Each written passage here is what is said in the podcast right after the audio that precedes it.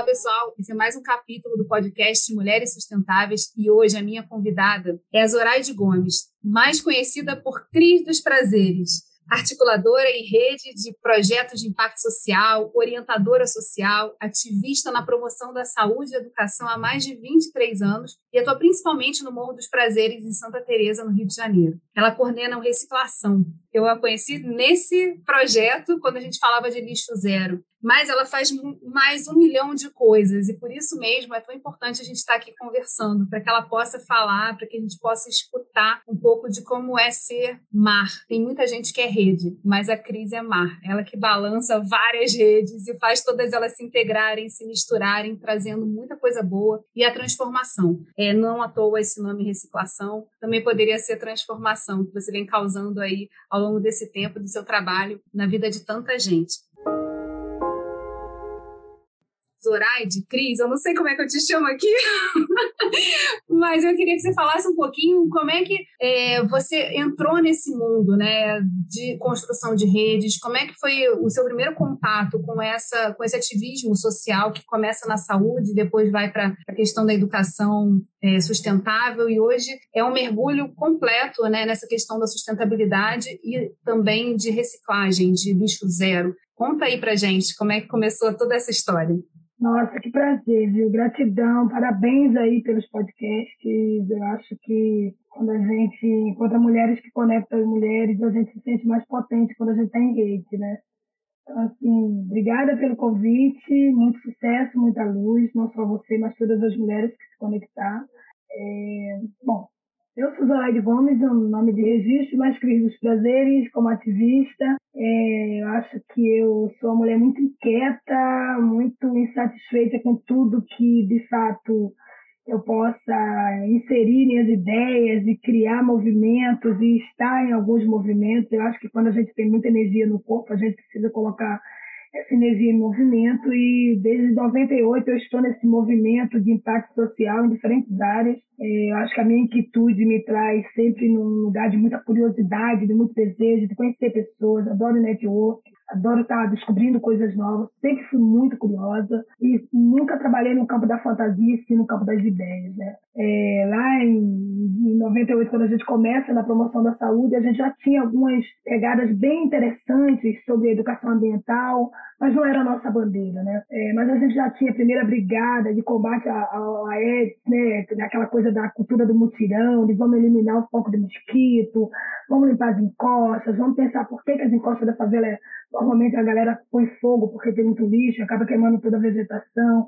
A gente já tinha muitas mensagens positivas que transitavam da saúde do ambiente à saúde do corpo, porque a gente acredita que é um ponto de saúde único, né? Quando a gente tem esse cuidar do ambiente, para que ele seja um ambiente saudável, a gente tem pessoas mais saudáveis habitando ele. Então tinha todo um mix ali, muito uma metodologia de afeto, de né, nessa coisa da grande mãe terra, a mãe que alimenta todas as mães. A gente trazia uma pegada muito filosófica, mas também é, contextualizando um pouco desse lugar de ser e estar. E quando foi em 2010, quando o Grupo PROA, que é a minha primeira plataforma, que significa Prevenção Realizada com Organização e Amor, já era super conhecida a nível nacional, a nível territorial, né? a gente já era uma referência em rede, a gente passou por uma grande tragédia ambiental aqui na cidade do Rio de Janeiro, aquele temporal que muitas pessoas talvez lembrem quando a gente cita o Morro do Bumba, né? mas o Morro dos Prazeres pelo município do Rio foi, eu acho que, o escopo maior de trágico, né, de perdas de vida. Foram 34 pessoas que perderam suas vidas, 355 famílias desabrigadas. Naquele momento, o Grupo PROA ele se coloca à frente de um ativismo, de uma militância potente de acolhimento às pessoas. Foi muito difícil, a gente ficou quase um ano sem conseguir falar disso. Né? A gente é um, um coletivo de voluntários do território, a gente já entendeu que a gente precisa fazer é nós por nós e sempre nós, fazendo por todos nós. E a gente começou a perceber que a pegada ambiental tinha que vir logo em seguida, né? Depois de toda aquela tragédia, de toda a dor, toda a perda, enfrentamento político, não remoção dos prazeres, né? teve muitas coisas nos bastidores, além da perda fatal de muitos amigos queridos. É, a gente pensou como criar num processo de dor, um processo de resiliência, como criar um outro movimento que cuide desse território para que outras tragédias não aconteçam. E aí comecei a enlouquecer completamente, pensando nas minhas memórias, em todos os anos de trabalhar com uma militância muito mais focada na educação e na saúde, como trazer educação ambiental para dentro desse contexto. A gente já era super conhecida nas escolas, na creche e tal, e aí tem algumas redes que compartilham, como o CEDAP, o Unicef, que são redes que estão junto com o Grupo Pro há mais de 20 anos. Falei, cara, vamos falar com essa galera para ver o que, que essa galera acha aqui das minhas ideias muito inovadoras. Eu sou uma mulher de inovação, eu me garanto como uma mulher de inovação. Né? Quando a gente conhece a fundo as necessidades do território, é muito mais fácil pensar metodologias e ferramentas que de fato vão de encontro àquelas necessidades. Foi incrível, assim, quando eu cheguei para a Cátia de Mundo, que é a nossa coordenadora do CEDAP, ela falou, ah, que incrível! Vamos falar com a Luciana Febro do Unicef, vamos conectar algumas universidades, vamos pensar metodologias e ferramentas, vamos pensar em grupo de jovens, moradores desse território, vamos perguntar a eles o que eles acham disso, vamos pensar com eles novas ferramentas. E aí, durante 2012 inteiro, a gente fez um mapeamento de riscos socioambientais, que culmina aí na criação do reciclação. Pela visão do próprio jovem, foram 25 jovens entre 16 e 25 anos que participaram do mapeamento durante seis meses, fotografando, é, mapeando mesmo, olhando desde o do degrau da escada, que é muito pequeno para o pé dele, a rampa de acesso, né, acessibilidade para o deficiente, onde estava localizado todos os lixões. É, a gente teve um grupo da Universidade MIT que veio, que trouxe uma pipa maravilhosa de 8 metros. Né? Culturalmente, a favela tem a cultura da pipa, então já, todas as crianças já queriam brincar, já queriam olhar as fotos que a pipa fazia. Né? A gente não usou drone, a gente usou a pipa com a máquina programada para fazer foto aérea. Foi incrível, né? Então, o incrível se torna uma realidade quando é pensado por todos. E aí a gente cria reciclação. Reciclação é a metodologia socioambiental que dentro dela tem muitas tecnologias de educação ambiental. Não, não é nada, Geisa, é, pensada fora desse ambiente natural da tragédia, do, do, do empobrecimento, do abandono social e político, do abandono do, do, próprio sistema de limpeza urbana. É pensado de dentro para dentro. Né? A gente sempre brinca com aquela história do zoom, quando você pega micropartículas e joga o zoom até chegar no cosmo maior. Foi exatamente isso que a gente fez. A gente mapeou todas as culturas, as brincadeiras, a participação do mutirão, como poderia ser mutirões é, historicamente naquele lixão que está ali há 60 anos, poderia ser o próximo ponto. E foi incrível. A gente lança o Reciclação com uma grande mobilização de mutirão. É, a gente experimentou o primeiro que se chamou Acredite e Faça Acontecer, porque a gente trabalha com a cultura do afeto, com o poder das palavras. Quando a gente teve participação de moradores, foram quase 280, com criança, adolescente, idoso, todo mundo tinha direito a participar. Se fosse ali para entregar uma luva, ou dar um copo de água, ou preparar o café da manhã, ou orientar as pessoas a usar sapato fechado tênis, seja lá qual for o sapato, sabe? Todo mundo teve oportunidade de contribuir de alguma forma com suas ideias, com a sua energia. E a gente entendeu que, partindo daquele mutirão, a gente poderia ampliar muito mais as ideias e fazer cada vez mais escutativa desse morador. A gente fez também a consulta participativa, é, com a participação da Fundação Paulo Montenegro, onde a gente perguntava de quem é esse lixo, né? se esse lixo um dia poderia se tornar matéria-prima, se esse lixo poderia se tornar é, reutilizado, se você olhava para aquilo com, com um olhar que ninguém poderia reaproveitar, não tinha uso mais para nada. É, a gente fez algumas perguntas, tipo, o ambiente nos dá tudo que a gente precisa para viver, por que a gente entrega tudo para ele que a gente não quer mais? A gente fez perguntas muito poéticas, né, descendo camadas de reflexão. Além de fazer a pesquisa que muitos dos moradores aqui no Morro dos Prazeres são oriundos de outros estados. Então, vem da cultura da lavoura, vem da cultura do quintal grande, do cara que vai o quintal, que cuida da sua terra. Porque quando chega na cidade grande não cuida, né? Então, a pegadinha estava aí, né? Para a gente abrir ali alguns processos de campanhas educativas muito importantes, né? É, tem uma que é emblemática, assim, o lixo que você joga no chão não fala, mas ele diz muito sobre você. Isso foi a febre. Nossa, na verdade, é, são, são, são frases que chocam a qualquer um, porque não é uma, uma cultura, é, é uma, na verdade, é uma cultura disseminada em todos os lugares. Né? O Rio de Janeiro tem também índices muito baixos ainda de reciclagem, então é, também encontrar valor né, nesse resíduo é uma coisa que, que é um desafio até hoje. Mas lá atrás vocês já, já começaram também a, a olhar para isso, né? Como transformar o lixo, como é, dar, dar uma no, um novo sentido também para esse resíduo, para fazer tantas coisas interessantes. Então, que você falasse também disso, assim, como é que foi trabalhar essa questão do valor desses resíduos e trazer isso também como um, complemento de renda, alguma coisa que pudesse ajudar economicamente ali a, a comunidade. Então, essa mudança de perspectiva é como virar uma cadeira, né? E colocar o cara para olhar numa, numa, outra perspectiva. É, passando por dentro da tragédia, a gente sabe que quando as pessoas passam pelas tragédias, é, é, eu sempre digo que o ser humano ele se torna muito mais nobre diante da face do horror. E a gente também falou muito sobre isso, né? A gente passa por uma tragédia e logo em seguida a gente teve uma ameaça de remoção, a gente teve que se organizar politicamente. E a melhor forma de mudar a perspectiva de se organizar politicamente, com o enfrentamento político que poderia vir, era começar a cuidar desse território e assumir esse lugar que eu moro. Então essa é a primeira perspectiva de mudança, né? E aí a gente foi contextualizando dentro da cultura. Então a gente começou a fazer o bingo ecológico, porque a gente também sabe que o ser humano é movido pelo desejo de consumo, ele vive para consumir e consome para viver. Mas como é que é fazer um consumo consciente? A gente começou a fazer muitos cafés, na creche, na escola, nas igrejas, trazendo a temática da saúde, da educação e da educação ambiental. A gente começou a fazer muitas oficinas a céu aberto, na quadra, nas igrejas. Em todos os lugares você encontrava alguém de reciclação fazendo alguma coisa, porque se você quer mudar uma cultura, você tem que realmente inserir uma nova cultura, mas com impacto muito positivo.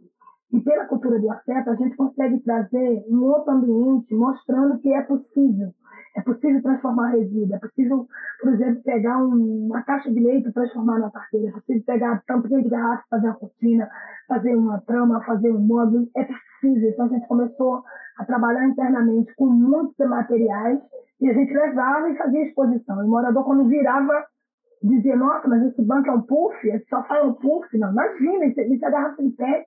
Aí eu quero aprender a fazer isso. Nossa, vai ser ótimo para descansar meus pés quando eu estiver lá na minha casa fazendo meu descanso, vendo TV, sabe? Assim, nossa, mas que incrível, nunca tinha visto. Então, materializar essa visão que é possível foi uma das primeiras iniciativas. Né? É, a cada mutirão, a gente pensava quantos de semente a gente tem dentro de casa e a gente mistura tudo naquilo que a gente chama de lixo. Né? A gente insere, insere ali a coisa da, da, compostagem, né? como é que é fazer a compostagem caseira, como é que é separar a semente e semear ela, então, a gente começou a inserir novos contextos que já transitam na cidade. É, quando a gente está falando de lixo zero, né, a gente dentro do território, a gente já está falando de um lugar muito porque o território em si ele nunca tem nenhuma ação de impacto né, que eleve o ser humano a mudar um pouco a sua postura e a sua consciência em relação ao meio ambiente. E aí a gente começou a inserir muitas ações, diferentes ações de verdade, para que a gente possa, de alguma forma, é, trazer à tona não só acho que é um novo contexto, mas também unir isso à memória da infância, né? Então, será que lá a minha avó, será que ela produzia tanto resíduo? A gente tinha um desafio, guarde ser casa por uma semana e um prêmio, sabe? E aí as pessoas dizem, mas como? Eu não consigo. Então, como você consegue produzir tanto lixo, né? O pinga ecológico, a gente não vendia cartela, que é coisa muito tradicional, então as pessoas tinham que juntar. Quando eu, quando eu senti que eles não conseguiriam né, topar esse desafio de unir, juntar ali, aprender a separar, a gente inseriu os ecobags, que eram os ecopontos, é, é, e muita gente botava, mas não botava, encontrava muitas ilhas cheias de fazer um bingo ecológico, porque bingo é uma coisa muito natural aqui, mas eu não vou vender cartela. Eu quero trocar por resíduo, porque eu vou naturalmente induzir ele a juntar o resíduo. E ele perceber a quantidade de resíduo que ele junta em casa, que ele produz para colocar no ambiente. Nossa, foi fantástico. Então, assim, a cada bingo, eu tinha, assim, varridão, limpeza total na área onde o bingo ia acontecer. Porque todo mundo queria ter muitas cartelas. E eu sempre comprava os prêmios de acordo, assim, verão era cadeira de praia, eu dava dicas sobre manter a praia limpa, né, usar o protetor solar, educação financeira leva a sua bolsa térmica, então botava a bolsa térmica para o sorteio, dava a receita de como fazer sanduíche, como levar as águas, refrigerantes, quando... então era sempre muito educacional, assim, descendo camadas sobre tudo que eleva um ser humano a pensar que ele consome, mas ele pode consumir com mais consciência, ele não precisa deixar um rastro humano de resíduo por onde ele passar. Você traz tantas coisas importantes aqui, Cris, é, principalmente por conta dessa questão da cultura.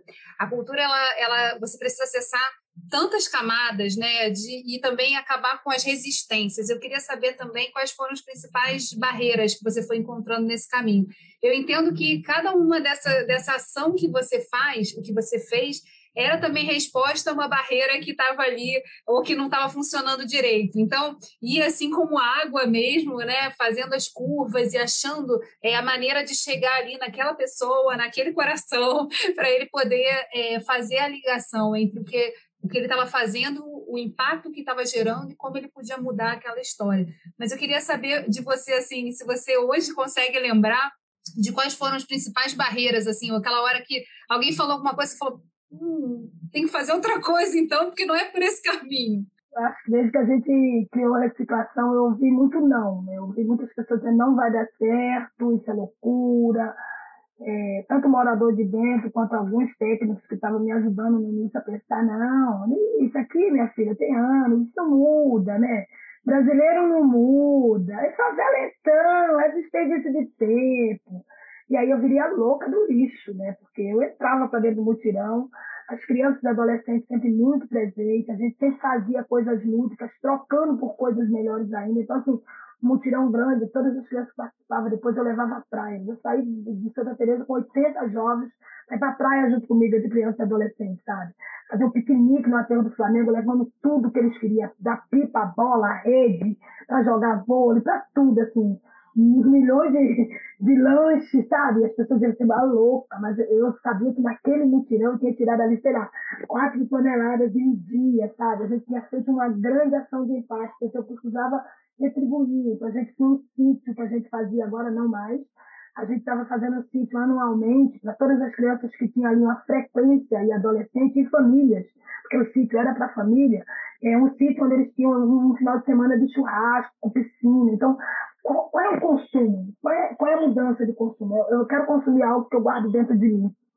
Então, assim, tem um trocadilho mágico aí, né? Mas o início foi muito difícil. A gente mapeou, assim, os moradores que já eram exemplo. É, a gente vendia resíduo, comprava vassoura para fazer varridão cultural. Então, distribuía vassoura para aquele morador que já era um morador ativo, que limpava, que já tinha lá um, um histórico de ser um morador que varria a porta dele e a porta de muitas pessoas e que colocava vassoura em todos os lugares ali naquele ponto. E aí a gente, dois, três, uma semana depois, a gente ouvia as pessoas dizendo, ih, fulana estava varrendo, logo fulana estava varrendo a porta, milagre, aquela vassoura milagrosa que doou para ela. Então, assim, pintando pracinhas, áreas de lazer, alguns becos, né, colorindo, trabalhando com a cultura das cores, da felicidade, da harmonia, porque a gente está num lugar de violação no estado de violência. Né? Então, quando passava perto da boca de fumo, o vagabundo dizia, mas doida, cara, tu tá catando até o lixo da gente. Falei, cara, ali vai ter fogo de mosquito. Eu passei o dia inteiro aqui. Já pensou, tô com dengue, zika, chikungunya, tem três variantes aí fortes. Tu viu que a, a, a zika tá matando as pessoas, vocês não se cuidam. Então, era louca, escandalosa, que fazia um escândalo, e colava cartaz em todas as biroscas, dentro da igreja, porque eu entendo que trabalhar com educação quando você nunca teve ela adentrando no território, você tem que trabalhar com mágico, com luz. Assim, a gente pegava todas as metodologias que a gente já tinha experimentado, que foi muito positivo, que criou impacto, trazer de volta, e a gente buscava nas redes, aí fora, na sociedade, quais são as metodologias é, e as campanhas que estão dando certo. Então, a gente fazia um combo de coisas boas e fazia acontecer. Então, naturalmente, isso foi criando outra cultura é, as áreas mais limpas, a gente sempre dizia para o morador nosso, a gente vai às vezes, cria muito, sei lá, algumas datas comemorativas, por exemplo, o, Bloco de Carnaval Boitatá, ele veio fazer vários ensaios. Pela primeira vez, dentro da quadra do Morro dos Prazeres, a gente fazia evento bicho zero, sabe? Você imagina fazer um bloco de carnaval, ensaiar, assim, só, só a orquestra Boitatá tomava a quadra inteira. E ao final do ensaio, durante quatro horas, você acabava o ensaio e não tinha nada de sujeira pelo chão. Né? A gente começou a trazer também grandes eventos e fazer com que esses grandes eventos se tornassem modelos para os eventos menores que aconteciam. É, é, muito difícil você inserir uma nova cultura, mas é possível. Quando você toma determinados cuidados e traz eventos claros e exemplos que de fato são reais. Porque eu não estou falando de fora, estou falando de dentro. Então, eu, eu sou uma, uma, uma consultora lixo zero e tenho capacidade de fazer qualquer evento, não importa a quantidade de pessoas que estejam nele, um evento lixo zero. E aí, é o momento que a gente insere esse contexto. trazer referência, né? O que você está falando, na verdade, é você é, trazer outras referências para aquele ambiente e fazer e mostrar por exemplos, né, por, por, questões, por coisas reais, é, que é possível essa transformação. Uma das coisas, quando a gente estava conversando antes é, de gravar esse podcast, que você falou para mim, que eu achei muito interessante, que eu queria é, compartilhar com quem está escutando a gente aqui, é sobre essa questão da transformação. Não é porque a gente vive num lugar em que as coisas, é, em que a, a violência, e, ou, e outras questões sociais, o, a questão do desequilíbrio ambiental está muito vivo e presente, que a gente precisa deixar as coisas como elas são. É possível transformar. E isso parte de uma crença que está dentro da gente, né? Porque a gente, o que a gente mais ouve, você é, acho que corrobora isso, traz essa, essa questão, é o não, é o ah, mas você, que, por que, que você acha que você vai conseguir? Né? Todo mundo já tentou. E a gente sempre vai lá e fala, não, mas dessa vez vai por algum nenhum outro motivo. E aí eu queria que você falasse um pouquinho sobre isso, Cris. É, como é que é essa visão, é, como é que isso bate assim, no seu coração e, e qual é, onde está essa potência de transformação do olhar para as coisas e entender que elas podem ser outras coisas, elas podem ser melhores, elas podem é, estar de forma diferente se cada um fizer a sua parte.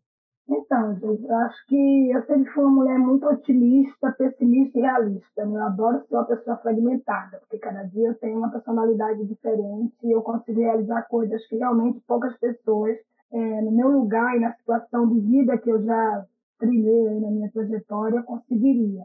É, quando eu penso é, nas ações, eu, eu, sempre penso hoje, amanhã e daqui a um dia. Para mim, o passado ele é só referência de um aprendizado. Eu vou tirar dele o melhor. Então, quando pensar uma metodologia, né, que é uma tecnologia hoje socioambiental, compartilhada com o mundo, tem muitas favelas que tem lá o manual da reciclação e que implanta reciclação na sua comunidade. É, por isso a gente deixou algo, uma ferramenta aberta para qualquer pessoa poder acessar e poder dizer, ah, eu quero realmente mudar a minha, a minha, a minha ideia de ambiente aqui. Eu quero cuidar mais da minha rua, eu quero cuidar mais do meu condomínio, eu quero cuidar mais da minha escola. E é precisa, no momento que a gente coloca isso como ponto de energia, né? no momento que a gente sai do campo da fantasia e de culpabilidade do ah, é o, governo que tem que fazer, é o fulano, né? Tem sempre alguém e não eu. Então, esse lugar é o lugar do eu. Eu sei que eu consigo. Eu convenço as pessoas também a acreditar que elas conseguem. De uma forma muito sutil, porque é senso de responsabilidade coletiva. Nós somos todos responsáveis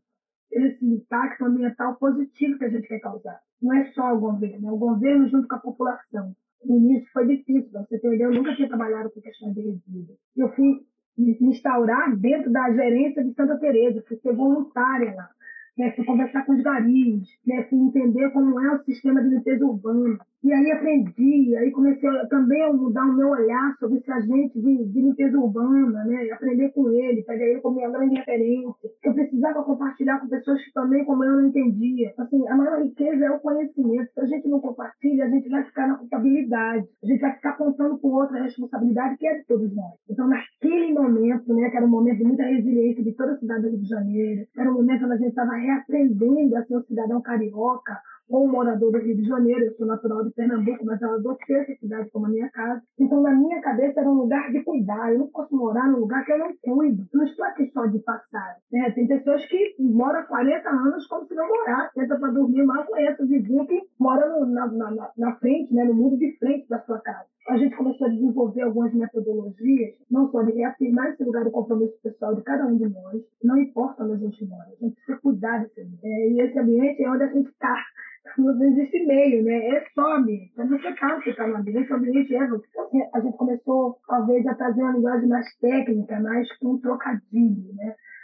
para que as pessoas de dentro da comunidade, que em muitos momentos são taxadas como pessoas que não, não conseguem alcançar nenhum elo de compreensão, menos dois anos depois a gente fazia 1% de toda a coleta seletiva do Estado do Rio de Janeiro. Hoje eu nem sei mais, porque eu não estou sistematizando, mas hoje prazeres é uma das favelas mais limpas do Brasil. Tudo aquilo que a gente construiu desde 2013 hoje, na pandemia, virou o máximo. Eu tenho cinco pontos de horta, onde o morador separa todas as sementes, ele cuida, ele colhe, ele come, sabe? Eles fazem o próprio mutirão, nem vou mais lá, eu só recebo foto. É possível mudar hábitos, é possível criar novas culturas. E tem tanta gente reciclando material. Eu tenho, eu tenho artesãs que passam aqui e falam, Cris, eu queria uma dica. Te mandei um WhatsApp, você não respondeu. Eu te mandei um vídeo de algo que eu acho que eu consigo fazer. Olha esse brinco que eu fiz de barbante aproveitado. Olha esse aqui que eu fiz de garrafa de pet sabe, a veia empreendedora está pulsando. Porque, porque lá atrás a gente começou a trazer um recorte que é possível transformar o resíduo, sabe? Que ele pode deixar de ser lixo, ele pode ser, ele pode ser reaproveitado de uma forma que ele não precisa ser transitado de um lado para o outro da cidade e o aterro sanitário. Ele é recurso, sabe? Então, assim, como é que é trazer todo, tudo isso à tona? Eu acho que é trabalhar com muita com muito respeito em relação ao outro, entendendo que a gente precisa fazer junto, pensar junto, elaborar, executar juntos.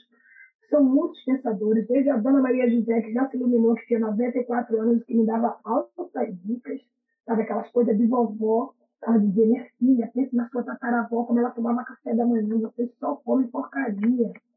Pergunta, quer se alimentar bem? Pergunta para sua tataravó. Se conecte, fale com a sua ancestralidade vocês tinham quintal, vocês não produzir metade da Austrália que vocês produzem hoje. Pare de comprar. Eu via isso uma mulher de 94 anos de idade. Cara, quer um oráculo melhor que esse? Mas eu também ouvia da criança dizendo, tia, vamos fazer brinquedo?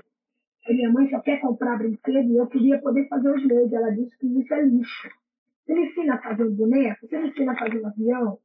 Sabe, com a garrafa de pet na mão, com a garrafa de amaciante, ele queria. Então, desde a, desde a geração do idoso até a infância, eles, tá, eles estão muito sedentos né, de compartilhar coisas boas. E estão com a mente pulsando ideias. Por que não aproveitar esse campo das ideias?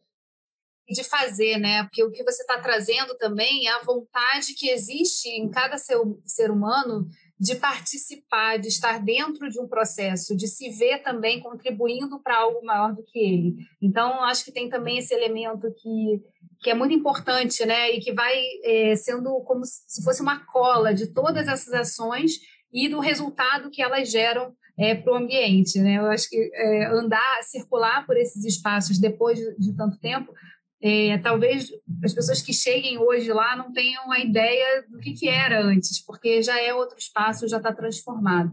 Eu queria que você falasse também é, sobre essa questão de como do diálogo com outras pessoas do mundo, né?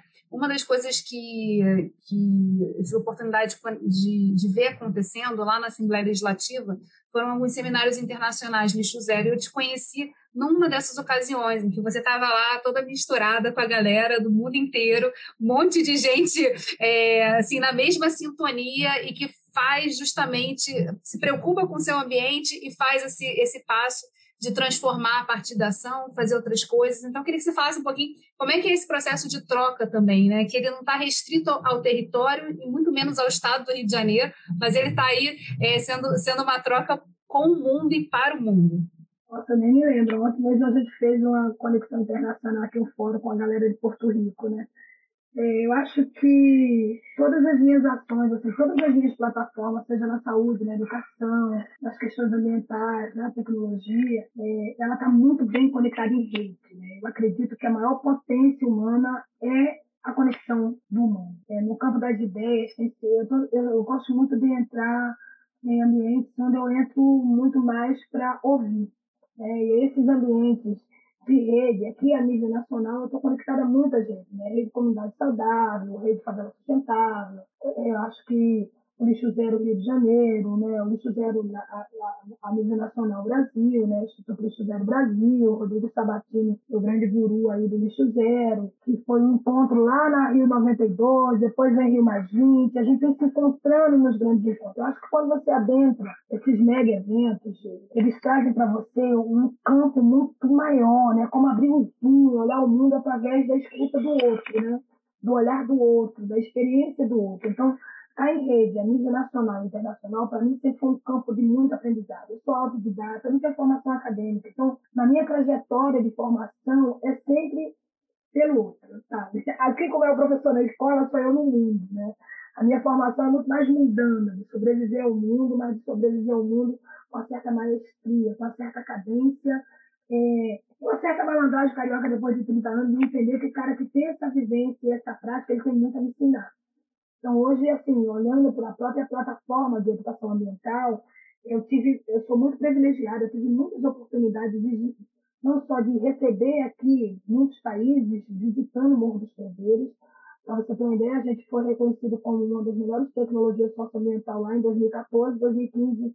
Eu lembro que eu fiz uma visita da 2014 para 2015, né, da Agência Americana de Desenvolvimento Ambiental Comum, APA, e aí a galera não acreditou. Primeiro eles chegaram no dia de mutirão não avisaram. Então, chegou em dia de mutirão, já acho que tu é voluntário, já vai trabalhar no mutirão, já vou o povo para trabalhar. E aí a galera não entendia muito, o tradutor ficou louco, falei, pega um pai de novo, segura o saco, o outro vai botando o dedo, vambora. Isso foi tão incrível que abriu uma, uma rede gigante internacional para olhar para essa metodologia, que é uma metodologia simples, que é de humano para humano, olhando para o ambiente de uma forma muito muito direcionada, né? muito responsável. E está nas redes, né? a rede Comunidade Saudável, eu lembro que em 2017, 2018, a gente teve um intercâmbio internacional nos Estados Unidos, visitando todos os projetos lá em Nova York, a gente teve em Filadélfia, já estive lá no Egito, sabe, visitando principalmente as plataformas que estão dialogando, né, as grandes ações que dialogam conjuntamente para realização de um impacto ambiental consciente saudável. Né? A gente precisa de um ambiente saudável para que a gente se torne um ser humano saudável. E quando a gente olha todas essas tragédias climáticas, a gente sabe que é por conta do nosso comportamento. A gente entende também, a gente tem que, a gente tem que acionar esse ponto da consciência que grande parte do que a gente sofre em relação às questões climáticas é uma proporção da gente mesmo. Então, estar tá nessas redes internacionais para mim é fantástico, porque a gente deve de muito conhecimento. Eu acho que quem ainda não tinha tido a oportunidade de estar numa rede internacional é, acabou tendo durante a pandemia. Então, assim, se, se alguém estava desconectado dessa questão ambiental, é, conseguiu entender muito claramente qual é o, o impacto é, do homem na natureza a partir da pandemia. E todos fomos obrigados a sair de onde a, gente, a parar de fazer o que a gente fazia para ir para um isolamento, para repensar a forma de agir no mundo, para se conectar de outras maneiras, né? Porque eu acho que o humano e a necessidade de conexão com as pessoas é, ficou muito também à flor da pele em todo mundo. Não à toa a internet cresceu tanto, né? As plataformas digitais se consolidaram nessa transformação. E eu queria saber como é que foi isso para você. É, como é que foi esse momento de pandemia é, para alguém que está aí todas zanzando por aí, espalhando todo, toda essa sua experiência no mundo. Como é que foi esse momento? Tipo, agora não pode sair de casa, tem que ficar aqui, tomar uma série de cuidados. Como é que foi esse processo? Ainda bem que eu respiro, respiro. Amiga, foi muito difícil muito difícil. Eu sou uma mulher em pleno movimento, minha agenda de trabalho é intensa, quando tem nada para fazer eu invento eu sou muito inquieta, né? Eu acho que enquanto meu corpo tem muita energia, eu estou viva, eu acho que eu posso fazer muito mais, sabe? Todos os dias eu acho que eu posso contribuir muito mais com a minha vida, com a minha família, com a minha casa, com a minha comunidade, com o meu bairro, com a minha cidade, com o meu país e com o mundo. Então, assim, a pessoa é ligada, quer ser 50 mil votos por potência. Imagina que a pessoa tem que ficar em casa, que é muito de risco. Eu tinha uma agenda gigante em 2020 muitas viagens nacionais, internacionais, muita, muita visita em cidades, para pensar implantação de metodologia socioambiental, né? Eu trabalho com muitas plataformas, a tecnologia sempre quente na minha veia, assim, e ver a pandemia. Quando veio a pandemia, eu fico em casa, né? Como? Como? Ficar em casa. Eu para minha casa só para dormir. A minha casa é dormitório. Foi um desafio durante seis meses, muita terapia, psicólogo, muito exercício, né? Respira, respira. E aí a pessoa se adapta. E nesse processo de adaptação, né, foi seis meses bem difícil no início daquela coisa dos 40 dias, que Jesus foi tentado ficar para no deserto. A quarentena virou um ano e seis meses, um ano e sete meses, nem sei quanto tempo agora. É, foi um processo muita transição, sabe? Eu virei todas as minhas plataformas online. É, já estava como, como coordenadora aqui na, na função executiva do Vai trabalhando muito no online Manoel foi a minha primeira plataforma a virar para online, aulas presencial, passou tudo para a plataforma online, aula, aula ao vivo, já foi o primeiro desafio. É, e depois a saúde, né, que estava gritando, todo mundo no auge da pandemia, muita gente pedindo ajuda, orientação, e aí como é que é, começar a pensar a metodologia de compartilhar com grandes parceiros, né? como é que é essa coisa da consulta na videoconferência e, nossa, era tudo ao mesmo tempo, e eu tentando me acalmar dentro para manter fora mais calmo, já que estava em caos. E aí eu falei, é possível, né? A tecnologia está aí, ela nos une há anos, a gente está conectado em muitas redes sociais, a gente tem capacidades, a gente ainda está no campo das ideias, e aí comecei a acalmar, comecei a organizar melhor, né? Estruturar melhor minhas plataformas, e hoje, por exemplo, eu estou muito bem, também, né? Que continue assim, completamente quase equilibrada, mas trabalhando muito no home office, dando consultoria, dando mentoria, dando aula, dando oficina, participando de muitos eventos. Eu acho que esse é o grande boom né, da, da pandemia, a gente saber fazer uso melhor de todas as ferramentas que a tecnologia nos oferta e a gente nunca teve tempo, a gente estava correndo muito né, de um lado para o outro da cidade. Eu acho que eu estou me sentindo muito mais tranquila, eu acho que as empresas também hoje estão tá fazendo uma reflexão, né? que precisa deslocar tantos profissionais de um lado para o outro da cidade, com tantas ofertas de ferramentas que nos unem, que faz a gente poder se enxergar, se ouvir, é, construir aí nossas trajetórias profissionais. É, eu acho que a minha grande sorte é porque eu já estava no Vale Web desde 2017, então eu já estava trabalhando em tecnologia, né? Então, assim, quase todas as agendas viraram para online, né? Então eu virei junto e fiz um processo né, de aprender a trabalhar com tantas é, ferramentas que eu nunca tinha usado. Né? Então, hoje eu tenho aqui um catálogo de salas online que eu passo o dia inteiro saindo de uma para outra. É, unir as pessoas, eu acho que foi um grande ganho. Né? Você falou sobre questões é, internacionais, a gente acabou de fazer um fórum que tinha, sei lá, 18 países pela rede Favela Sustentável participando. No fórum do sábado passado, a gente ficou de 10 da manhã até as 4 da tarde, as pessoas nem saíam da sala ouvindo novas metodologias e ações de práticas ambientais. Então, isso é fantástico. Talvez se a pandemia isso jamais ia acontecer. Era caro viajar de um país para outro, extremamente burocrático, né?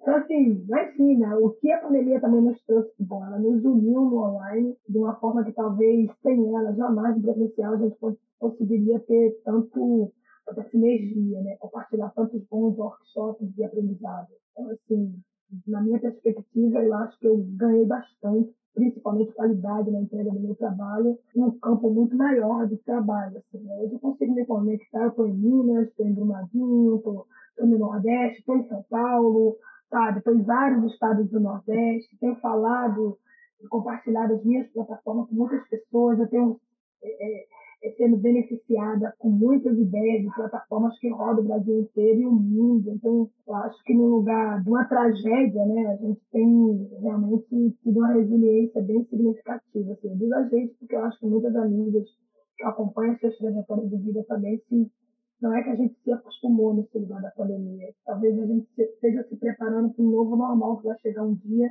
mas que a gente não parou para essa espera. Pelo contrário, a gente continua ativa e produzindo muito conhecimento, compartilhando muito conhecimento. Eu compartilho dessa impressão de que a gente teve a oportunidade de acessar coisas que já estavam prontas, que já estavam acontecendo é, de forma muito tímida ainda, muito é, lenta, e de repente elas se aceleraram, né? Quer dizer, essa questão do, do online, do poder se conectar, de poder falar com o mundo, etc e a, o, também fez as pessoas olharem para dentro, porque a gente teve que fazer isso numa perspectiva de estar dentro das nossas casas, lugares que eventualmente a gente não, não convivia. A gente simplesmente usava como ali é o meu casulinho, vou durmo para buscar a energia que, que eu preciso ter para o dia seguinte, né? E o mundo estava ali fora. Eu queria, eu queria saber, assim, me surgiu a curiosidade enquanto você estava falando de como é que foi é, esse, esse retorno para você é, das pessoas que estão lá, que, que, que, que, que aprenderam tanto nos mutirões, nos eventos, é, na, nas conexões. Como é que foi esse, esse movimento também para elas? Como é que foi é, a forma delas falarem e te darem feedback do que estava acontecendo ali? Contexto geral, como meu público ele está muito focado na classe CDE, né, o público que eu tenho trabalhado muito, ainda está no, ainda, eu acho que ainda está num lugar muito trágico, né? As pessoas ainda têm uma tendência a falar muito das suas dores. eu sou a pessoa que celebra a vida todos os dias. Enquanto eu respirar, eu tenho gratidão. Eu tenho que fazer prática de gratidão, porque só estar aqui já é um lugar de muita gratidão. Já é um privilégio, né? Quando você tem aí mais de meio milhão de pessoas que se iluminaram em menos de dois anos nesse país. Então, assim, É, mas o que nos, nos, bastidores da pandemia, né, o que chega ainda é um lugar de muita dor, de muita incerteza, de muita escassez, assim. É, as pessoas mal perguntam, oi, como você está, como é que está a sua família? As pessoas perguntam, oi, quando é que você é, pode me ajudar? Como é que, como é que eu faço para conseguir uma cesta básica? Eu queria muito ver se eu consigo fazer um currículo para conseguir um emprego. Você não sabe minha diária. Então, assim, nos bastidores, é, é, principalmente nesses públicos, é sempre muito pedido de ajuda. E quando eu estou com o meu público, classe média, né, classe B, classe A, a galera já pede outro tipo de ajuda. Ai, como que você consegue ter harmonia na sua casa? Como é que tá seus filhos? Eu tenho três filhos, todos jovens. Como é que você consegue manter né, essa sinergia, esse equilíbrio? Ah, você tem criança pequena em casa, estão enlouquecendo. Já é outro tipo de pedido, mas está pedindo do mesmo jeito, né? Como é que você consegue ainda estar tá feliz? Eu estou ficando louca, né? Assim, negócio ficar em casa, trabalhando home office, conviver com a família. Como é que você traz isso tudo, Cris? Eu digo, cara, a cultura do afeto. Tem dia que eu estou desenhando na parede do banheiro, amiga. Deixa recado carinhoso aquela canetinha de escrever no ladrilho, a mamãe vai lá e põe a poesia, né? Eu sou poetisa. Então, assim, na cozinha ponho um recado de amor sobre a mãe terra que nos alimenta, né? Para a gente não, não desperdiçar comida, para a gente não desperdiçar água, para a gente economizar energia. A minha vida é dar mensagem de amor para o mundo. Então, o meu mundo começa na minha casa, na minha família. Mas essas mulheres que, por exemplo, estão tá nos bastidores, dentro da comunidade, e que eu não tomo aí mas em tanto contato diário, fisicamente, vai no WhatsApp, uso rede social. Estou lá sempre olhando a rede social, stalkeando elas, mandando mensagem carinhosa no inbox, sabe? Mandando sempre uma mensagem de autoestima, porque a gente precisa falar de coisas boas. A gente precisa potencializar coisas é, positivas dentro da gente. Né? A gente parece que o ponto é o negativo, a desgraça, a tragédia. A gente já está vivendo a desgraça e a tragédia a nível global. A pandemia não acabou, não vai acabar agora. O vírus, pelo contrário, ele vai estar aí se modificando, né? E a gente precisa, a todo momento, cuidar da gente para cuidar do outro. Então, minhas mensagens vão sempre caminhar pela saúde, pela educação, pelo ambiente e principalmente pelo uso consciente das tecnologias. A gente não está sozinho. Tecnologia nos une. A plataforma tem que ser a, a, a, do amor, né? É, é daí que se constrói. Isso é muito interessante, assim, como você coloca, porque é, eu acho que pessoas que já viviam é, numa, numa, numa relação com, com, a, com o dia a dia, né? sabendo que a incerteza é o normal, e por mais que a gente pudesse planejar todas as coisas, as coisas mudavam o tempo inteiro. A gente estava querendo mudar as coisas, então também tem isso, né? É, não, a gente não podia acreditar que ia ser sempre daquele jeito. Então, eu acho que para essas pessoas talvez tenha sido um pouco mais fácil fazer essa transição, porque estavam entendendo que nesse processo de transformação alguma coisa podia, assim, que a gente sonha e deseja podia emergir, né? Podia é, subir e, e, e, passar a ser realidade de mais pessoas. Para as pessoas que, é, assim, estavam, é, assim, mais é, acomodadas, né, mais, mais é, trabalhando ali, na, é, administrando o dia a dia na, naquela situação, é, de repente não ter chão, de repente não ter mais rotina, de repente ter tudo isso misturado fica mais difícil, né? Fica mais complicado. Você tem que virar um monte de chave ao mesmo tempo. Então eu percebo isso assim, é, numa sintonia de que para essas pessoas que já estavam vivendo na, na expectativa da transformação, é, elas só estão trabalhando mais.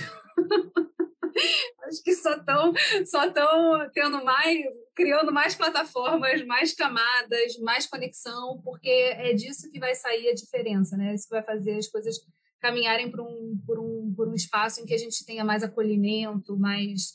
É, enfim, uma, um processo também de mais respeito né, com a natureza, com o humano, é, que a gente vê sendo agredido aí de tantas formas diferentes.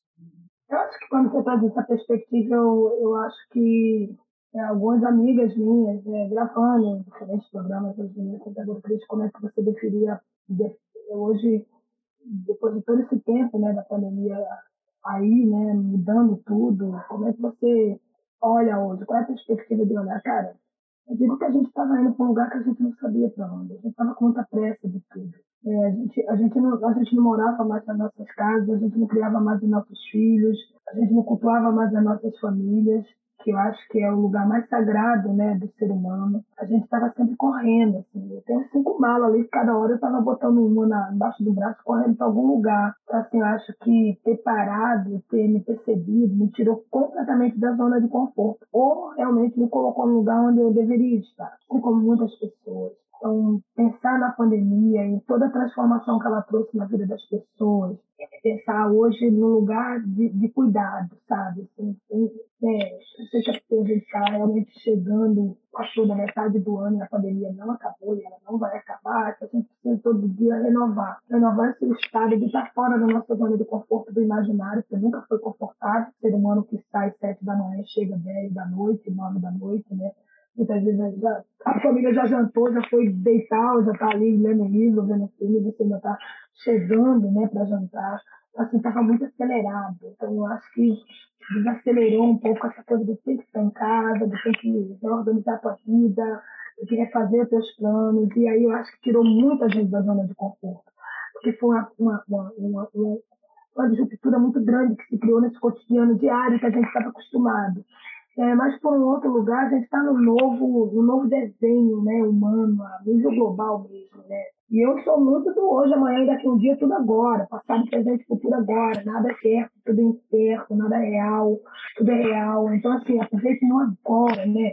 Faça sua prática consciente agora, faça o seu melhor agora, faça sua melhor versão humana agora. Cara, a gente não sabe o que vai ser daqui a dois minutos, né? Então, por que não agora? Talvez a pandemia traz essa reflexão, né? principalmente pelo o dano né, que ela nos trouxe, que ela tem retirado de tantas pessoas que a gente amava da nossa vida, sabe? Então, assim, qual é, qual é a, a, acho que a mensagem que fica por trás de todo esse projeto humano a nível global?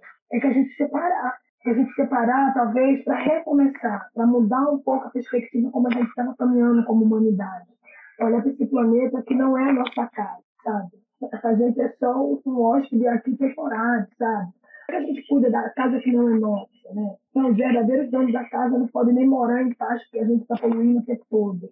Como é que essa grande mãe terra hoje olha para todos os humanos que habita, sabe? Então, acho que tem muitos pontos de reflexão que não tem a ver só com filosofia, tem a ver com realidade, sabe? A gente, na realidade, estava num ponto onde a gente não se importava mais. De, de forma alguma, hoje talvez a gente se importe mais. Eu tenho depoimentos de amigas minhas que moram na Zona Sul que falam eu nunca notei que tinha tanto morador de rua aqui.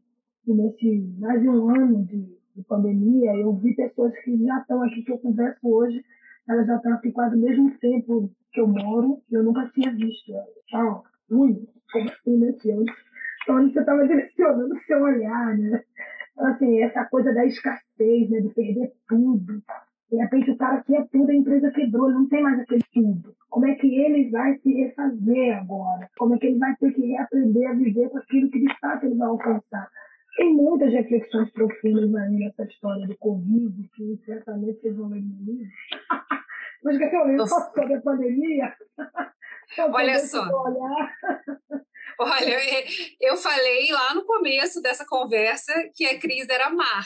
Era mar que balança essas redes. E aí a gente consegue, é, nessa, numa conversa curta, fazer um mergulho assim tão profundo em tantas coisas. E, e, uma coisa que eu percebo, não sei se, se você compartilha da mesma opinião, mas eu queria muito te ouvir, que é sobre essa questão da espiritualidade. É uma pergunta que, eu, que é recorrente aqui no Mulheres Sustentáveis, né? Que é onde a gente é, é sempre a pergunta para essas mulheres que, que assim estão é, fazendo a diferença. É, onde é que você se abastece, né? Onde você você une todas essas pontas aí, né? Da, da, da ação, mas também da reflexão, do, do, do da internalização. E o que eu percebo é que a tua fala ela já é muito é, espiritualizada.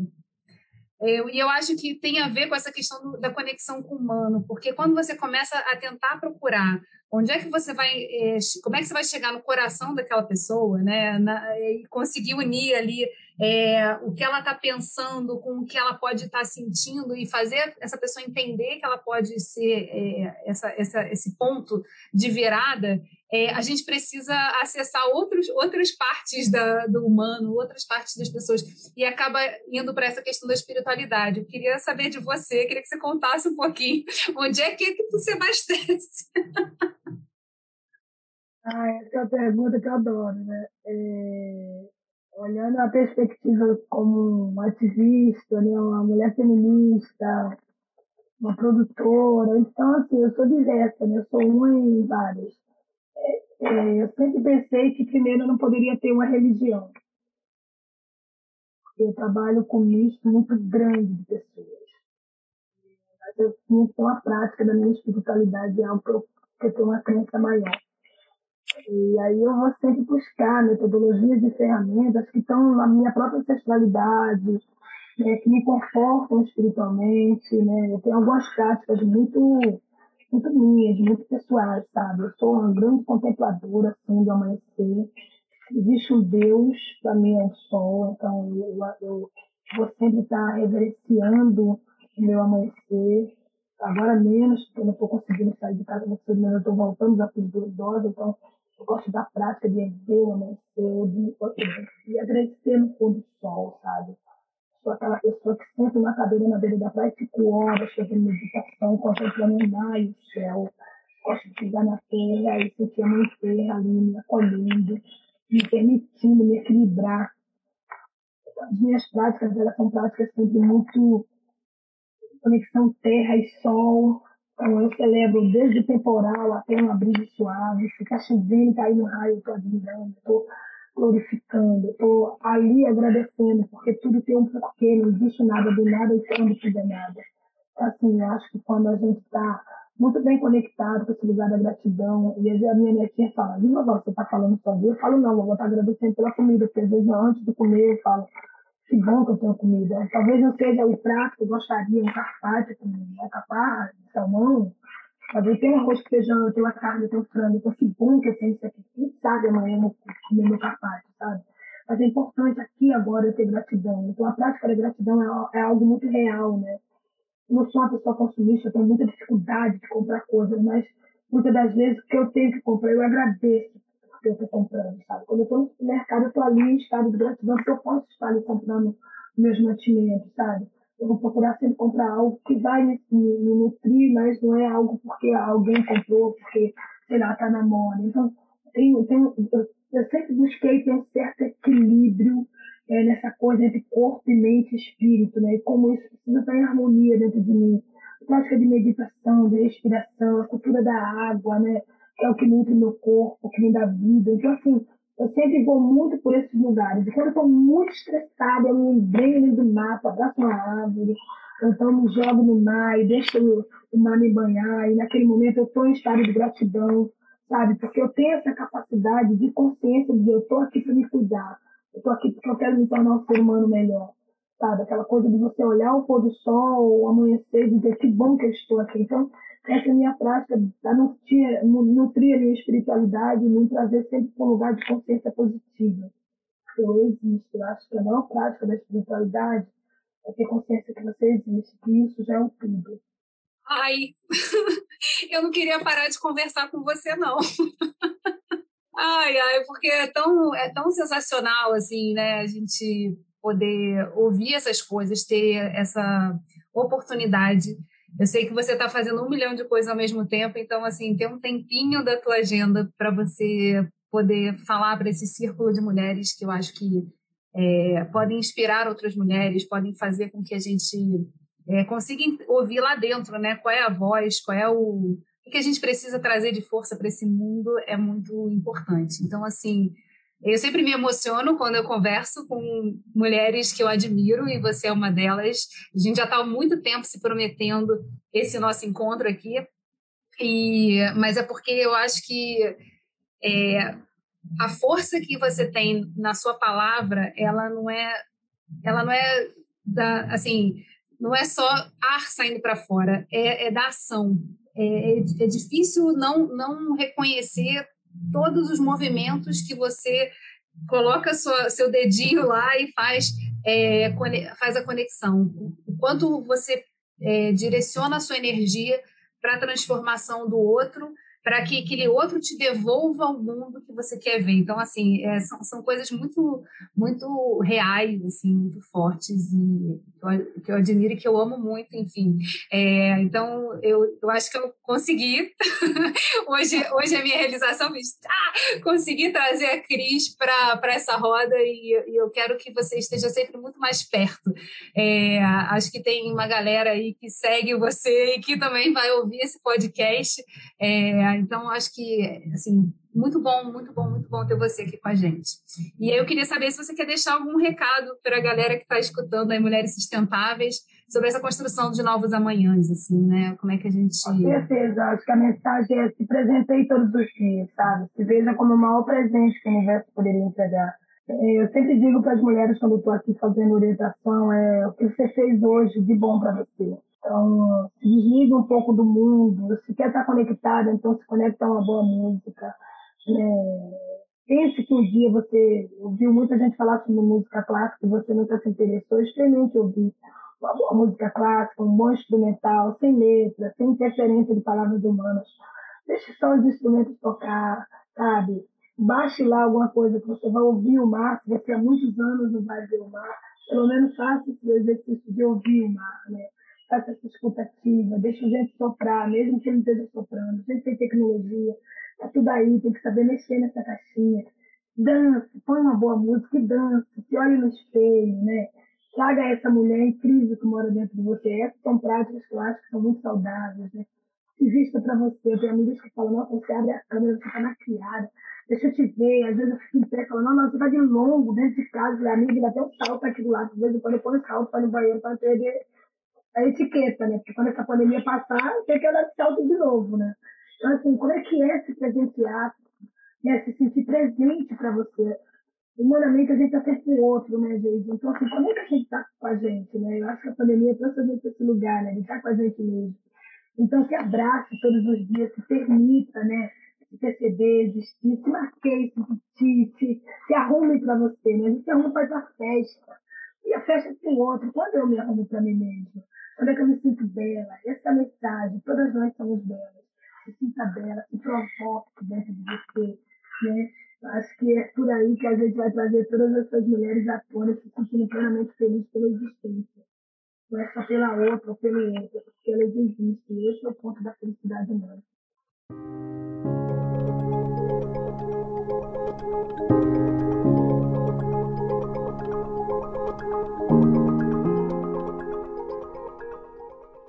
para vocês que estão acompanhando a gente, ouviram esse podcast, se acharam interessante, espalhem para outras mulheres. A gente está nas principais plataformas de áudio. Venham sempre, que sempre tem novidade por aqui. Um beijo a todas e até a próxima.